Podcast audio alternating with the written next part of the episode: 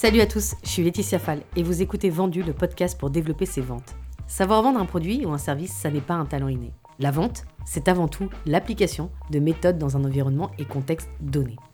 Un vendredi sur deux, on parle ici de ces méthodes, mais aussi de process, d'argent, d'objectifs, de recrutement, des outils pour être plus performant et des inspirations pour atteindre toujours le même objectif, vendre bien et plus.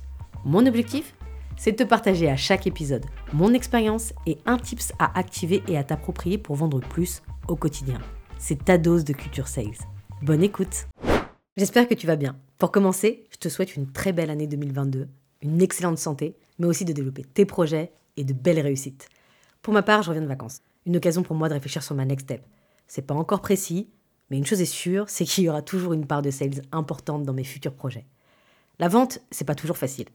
Mais une des choses que j'aime le plus, c'est de voir de manière quasi immédiate les résultats de toutes les actions que je mets en place. C'est notamment le cas d'une des tâches les plus difficiles dans la vente dont je voudrais te parler aujourd'hui, la génération d'opportunités et plus spécifiquement par email. Générer des opportunités, décrocher des rendez-vous, c'est la mission la plus importante pour les commerciaux, les entrepreneurs et toute personne qui a quelque chose à vendre. En fait, si vous me demandiez sur quoi j'ai mis le plus de temps pour lever les difficultés de ma team, je vous dirais la prospection. C'est pour moi la partie la plus difficile du cycle de vente. Mais avec quelques méthodes, ça peut presque devenir un jeu. Avant de te présenter une stratégie que j'ai mise en place, je veux revenir rapidement sur les fondamentaux pour les néophytes, sur la différence entre la prospection outbound et la prospection inbound, et pourquoi une stratégie outbound est toujours pertinente dans certains cas. La prospection outbound, sortante, c'est le fait d'identifier et de contacter ta cible pour la convertir en client. En d'autres termes, la personne que tu as contactée n'a pas manifesté un intérêt pour ton produit ou ton service avant que tu la contactes. Contrairement à la prospection inbound, entrante, là ta cible vient directement à toi grâce à une stratégie marketing béton. Tu l'as engagée via du contenu, un bon référencement, de la publicité sur les réseaux sociaux, et donc ça la pousse à demander de l'information via un formulaire. Et il n'y a plus qu'à prendre contact et à essayer de convertir cette personne en client. Ouais, c'est génial. D'ailleurs, vous entendrez souvent qu'il faut au maximum faire de l'inbound et que la prospection outbound, c'est dépassé et chronophage. En réalité, ça dépend. Ça dépend de ton modèle commercial, ça dépend de tes objectifs, ça dépend de ton produit ou de ton service. Si tu as la possibilité d'avoir un très bon référencement, plein de personnes qui viennent tous les jours sur ton site et qui recherchent ta solution. Ou bien si tu as les moyens de te payer une super équipe marketing. Ou encore tu as des prix très bas, tu peux vendre à des millions de personnes, l'inbound, c'est la bonne stratégie.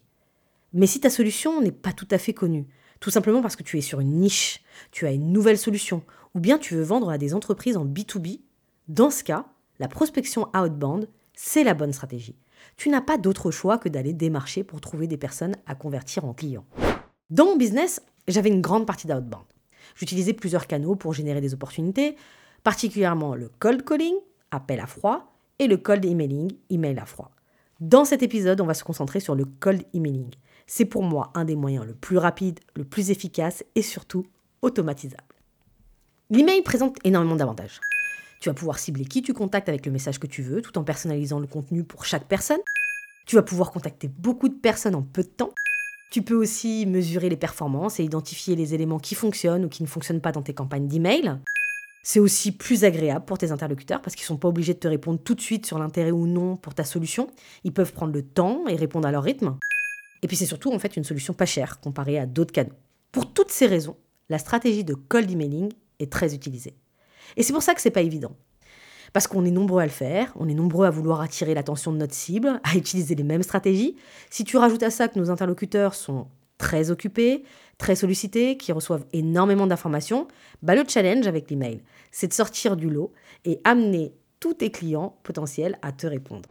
Maintenant qu'on a vu en fait les avantages de l'email, on va rentrer maintenant dans le dur. Je vais te partager des techniques que j'ai mis en place. Avant de pouvoir les mettre en place, il faudra évidemment que tu sois prêt. Ça veut dire quoi? 1. Avoir identifié ton idéal customer profile pour cibler les bonnes personnes à contacter. J'en parle dans le premier épisode du podcast. 2. Il faut que tu trouves les contacts et que tu construises ta base de données. Et donc là, le meilleur outil, c'est LinkedIn Sales Navigator, parce que tu vas pouvoir filtrer, collecter toutes les informations sur tes cibles, fonction, taille, entreprise, secteur, ce qui va te permettre aussi de faire de la personnalisation et d'adapter tes messages. Moi, par exemple, j'avais un tableau avec tous mes interlocuteurs cibles et j'avais attribué des points en fonction de leur pouvoir de décision et surtout la difficulté de décrocher ou pas un rendez-vous avec eux. Parce que plus c'était difficile, bah, plus il fallait qu'on soit super bon dans nos messages. 3. Bah, pour finir, bah, il faudra euh, t'assurer que tes emails euh, vont arriver à bon port. Ouais, ouais, c'est très sérieux. Il n'y a rien de pire que se rencontrer un jour qu'on n'a pas de réponse, qu'on n'a pas de rendez-vous parce qu'on est dans les spams. Et je parle en connaissance de cause. Donc je vais mettre dans cet épisode, dans la description de l'épisode, un article pour te permettre d'avoir tous les éléments pour bien paramétrer ta boîte mail et d'avoir tous les éléments techniques à checker. Quand tu es prêt, bah, tu peux passer à la rédaction d'emails. Je mettais en place des séquences de 3 à 5 emails pour chacune de mes cibles, pour chacune des problématiques et pour chaque produit. Ouais, mon objectif c'était d'avoir un degré de personnalisation maximal. Si tu veux des exemples de séquences, j'en enverrai via la newsletter vendue. Si tu veux t'inscrire, tu trouveras le lien dans la description du podcast. Pourquoi on faisait plusieurs emails? Bah, c'est très rare en fait que les personnes répondent au premier email, même s'ils sont intéressés. Bah, il suffit tout simplement de regarder comment nous on fonctionne quand on est démarché. Même moi en tant que sales, je répondais rarement au premier email et même pas au deuxième email. Ensuite, cette stratégie d'envoyer plusieurs emails permet surtout d'obtenir en fait une réponse quelle qu'elle soit. Ça peut être bah oui, j'aimerais échanger. Donc là, c'est formidable. Tu vas pouvoir échanger, comprendre la problématique et construire une solution, voire même closer la personne. Ça peut être non, j'ai pas envie d'échanger. Bah là aussi, c'est top parce que tu vas pouvoir arrêter de lui envoyer des mails, tu vas pouvoir gagner du temps, tu vas pouvoir comprendre aussi pourquoi cette personne ne veut pas parler avec toi, et puis tu vas pouvoir aussi avoir une occasion de plus de connaître en fait les exigences de ta cible. Et ça peut être aussi plus tard. Et donc là, c'est parfait, parce que tu sais exactement quand ton interlocuteur sera disposé pour un échange et pour réfléchir à un changement. Voilà en fait les raisons pour lesquelles en fait j'aime ce canal. Pour optimiser, je te conseille en fait de passer par un outil d'automatisation spécialisé dans le cold emailing. Donc attention, ce n'est pas pareil en fait que d'autres outils de mass mailing qui te permettent de pouvoir envoyer 1000, 2000, 3000 mails. Donc là, sur ces outils-là spécialisés, il y en a vraiment pour toutes les bourses, il y a tous les prix. Personnellement, j'utilisais reply.io, mais tu en as plein d'autres, comme Lemlist, Mixmax, Woodpecker. Et ces outils, en fait, vont te permettre de paramétrer ta data pour programmer l'envoi de tes séquences de mails, le délai entre chaque mail que tu veux, l'heure à laquelle tu veux envoyer les emails, et de setup ton contenu. Concernant la structure et le contenu d'une séquence, je vais te donner un exemple en fait d'une séquence de 5 mails. Mon premier mail, bah, généralement, je mettais toujours dans l'objet du mail un élément de personnalisation. Bon, déjà pour tous les emails, l'objet est important pour susciter en fait l'intérêt et donner envie d'ouvrir le message. Donc par exemple, je pouvais, s'il y avait un événement ou une occasion où je pouvais rencontrer la personne à qui j'écrivais, dire bah Julie ou Véronique, rencontrons-nous. Je pouvais aussi également mettre le nom de l'entreprise en fait dans l'objet, par exemple, si je voulais parler d'une solution pour permettre d'augmenter par exemple le recrutement de femmes ingénieures, bah, j'allais mettre place des femmes ingénieures au sein de l'entreprise. Je mettais le nom, Société Générale ou Bouygues, etc. Ensuite, dans le corps du mail, bah, ma première phrase, c'était une phrase de personnalisation, où je montre que je me suis intéressée à l'interlocuteur. Je lui parle à lui spécifiquement. Donc, par exemple, je lui dis J'ai vu que vous faisiez grandir vos équipes chez entreprise, Bouygues, Société Générale, Ubisoft, etc. C'est une bonne nouvelle. Voilà. Ou bien je peux dire J'ai regardé sur votre profil LinkedIn, j'ai vu que vous allez pas mal croître. Donc là, je montre que je connais l'actualité de mon interlocuteur. Ensuite, ma deuxième phrase, bah là, je vais éveiller la curiosité de mon interlocuteur avec ma proposition de valeur. Bah, en d'autres termes, je vais lui dire que je connais ses problématiques et qu'il faut qu'on échange. Donc, je vais avoir, par exemple, euh, quelque chose de ce genre. J'imagine que vous avez sûrement des outils et des personnes pour recruter. Cependant, on sait combien que c'est difficile de trouver de bons candidats et de les convaincre de rejoindre notre entreprise plutôt qu'une autre. Je vais parler du marché qui est très concurrentiel, que tout le monde s'arrache des meilleurs talents. Et donc, du coup, je vais proposer un échange. Et mon échange, bah, ma proposition, ça va être dans mon call to action où je propose généralement toujours un rendez-vous de 30 minutes max. Et donc, je vais dire, bah, je vous propose qu'on en discute de vive voix et je vais proposer d'accéder à mon agenda pour trouver en fait un créneau qui convient le mieux. Ça, c'est mon premier email. Si j'ai pas de réponse à ce premier email, eh ben, il y a un deuxième email qui sera shooté. Là, il s'agit d'un email de relance. Par exemple, je sais que votre emploi du temps est très chargé. Je me permets de vous envoyer ce bref email pour savoir si vous avez pu lire mon dernier message avec, je peux mettre la date de l'envoi. Je serais ravie d'échanger avec vous afin de faire le point sur vos enjeux, etc. Ça, c'est mon mail de relance. Je dis en fait à mon interlocuteur que je comprends en fait sa situation, qu'il est très occupé et que c'est normal qu'il m'ait pas répondu. Voilà, je lui fais juste une petite relance. Mon troisième et mon quatrième email, Là, si j'ai toujours pas de réponse, bah là en fait je vais faire des emails qui donnent plus d'informations sur la valeur que je peux apporter, avec des chiffres et des retours d'expérience. Là, bah, il faut clairement tester. C'est un peu ce que j'appelais les emails de légitimation. Donc je pouvais faire un email sur euh, bah, comment je réduis le coût de recrutement de 50% de telle ou telle entreprise.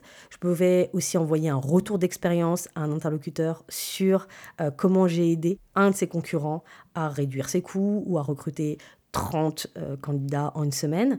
Voilà. Et donc pareil, j'avais un tableau avec plein de retours d'expérience par secteur, par produit, par taille de boîte, qui permettait à tous les sales de mon équipe bah, de pouvoir personnaliser ces emails.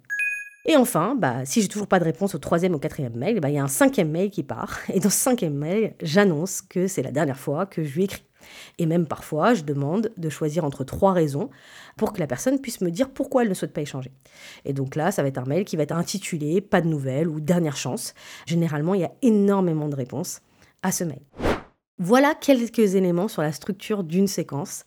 Comme je disais, je pourrais envoyer une série d'exemples via le newsletter avec des tons un peu différents, des tons formels, des tons un peu moins formels. Mais une chose est sûre, en fait, c'est qu'il faut tester. Il faut que vous testez, il faut faire de l'A-B testing. Tous les outils en fait d'automatisation spécialisés en cold emailing permettent de le faire, c'est-à-dire de pouvoir envoyer un type d'email, mais de faire des petites modifications pour un petit échantillon d'autres interlocuteurs pour voir en fait si ça fonctionne ou si ça fonctionne pas. Et en testant en fait, bah, vous pourrez identifier le bon ton à adopter pour donner envie à votre interlocuteur d'échanger avec vous. Et c'est pas évident en fait à trouver. Moi au début, j'ai pas tout de suite trouvé comment ma cible souhaitait qu'on s'adresse à elle. Est-ce qu'il faut être cool? Est-ce qu'il faut être formel? Est-ce que je dois mettre des vidéos? Est-ce que je peux mettre des petites vidéos de démo? Est-ce que je dois moi me filmer en vidéo pour parler de mon produit? Etc. etc. On a testé plein de choses. On a eu des fails quand on a démarré. Mais c'est pas grave en fait, parce que ça m'a permis vraiment de comprendre quelle était la meilleure manière de m'adresser à ma cible et donc d'avoir de beaux taux d'ouverture à un moment donné et beaucoup de rendez-vous.